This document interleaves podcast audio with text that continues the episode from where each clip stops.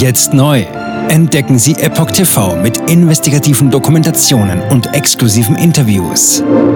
EpochTV.de Willkommen zum Epoch Times Podcast mit dem Thema 39 Menschen verletzt.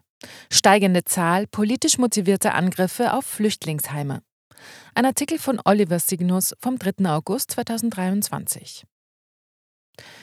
Bundesregierung berichtet auf Anfrage der Linksfraktion von 80 Straftaten im ersten Halbjahr 2023. Die Debatte um eine Reform des europäischen Asylsystems ist vorerst gescheitert.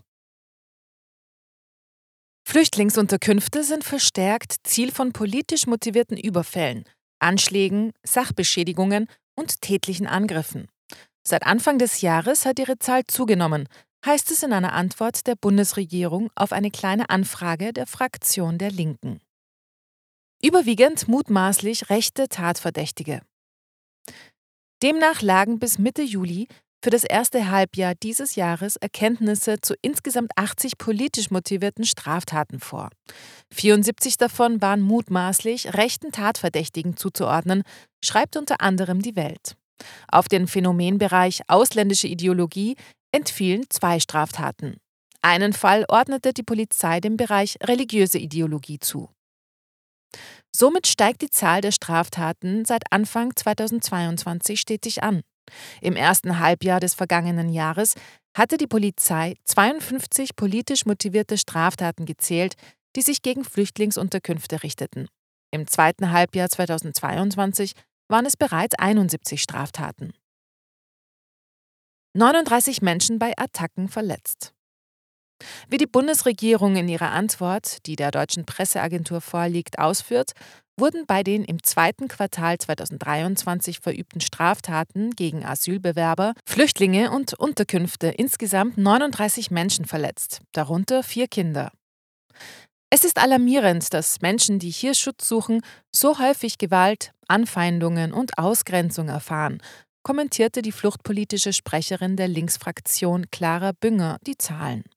Sie warf AfD, CDU und CSU vor, mit verbalen Angriffen auf das Recht auf Asyl den Boden für rassistische Mobilisierungen gegen Flüchtlinge zu bereiten. Auch dürfe man nicht vergessen, dass SPD und Grüne mit ihrer Zustimmung zur Reform des europäischen Asylsystems selbst für die faktische Abschaffung des Rechts auf Asyl in der EU gestimmt haben. Regierung fürchtet geringe Standards für Flüchtlinge. Im Juni 2023 waren Teile der geplanten Reform von den Innenministern der EU-Mitgliedsländer auf den Weg gebracht worden. Neben einer Pflicht zur Solidarität in Notsituationen sehen sie Ergänzungen und Verschärfungen der Regeln vor, um illegale Migration zu begrenzen. So ist vorgesehen, dass etwa Asylanträge von Migranten aus Herkunftsländern mit einer Anerkennungsquote von weniger als 20 Prozent bereits an den EU-Außengrenzen innerhalb von zwölf Wochen geprüft werden. Gespräche über einen Entwurf für eine sogenannte Krisenverordnung, die aus Sicht einiger Mitgliedstaaten ebenfalls Teil des Reformpakets werden sollte, waren im Juli 2023 vorerst gescheitert. Ein Grund waren Bedenken, die die Bundesregierung geäußert hatte. So fürchtete sie, dass die Standards für Flüchtlinge zu stark herabgesetzt werden könnten. Der Entwurf sah eine Absenkung der Standards bei Unterbringung und Versorgung vor. Polen und Ungarn intervenierten ebenfalls. Jedoch ging diesen Ländern die vorgeschlagenen Ausnahmevorschriften noch nicht weit genug. Jetzt neu. Entdecken Sie Epoch TV mit investigativen Dokumentationen und exklusiven Interviews. Noch heute kostenfrei anmelden und völlig unverbindlich testen. Sehen Sie jetzt gratis den weltweit ersten Dokumentarfilm zur ESG-Bewegung Der Schattenstaat. Wer hat die Kontrolle? Eine originale Epoch Times Produktion. Besuchen Sie uns auf epochtv.de. Politiker machen Gesetze, CEOs machen Gewinne. Doch das ändert sich jetzt alles. Die Zukunft passiert nicht einfach so. Die Zukunft wird von uns gestaltet, durch eine mächtige Gemeinschaft wie Sie hier in diesem Raum. Wir haben die Mittel, um den Zustand der Welt zu verbessern.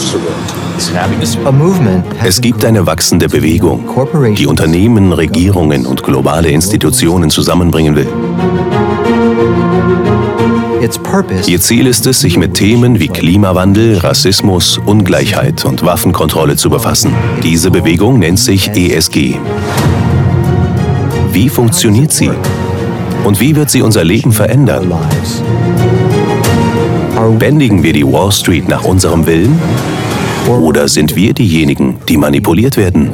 Man muss Verhalten erzwingen. Und bei BlackRock erzwingen wir Verhalten.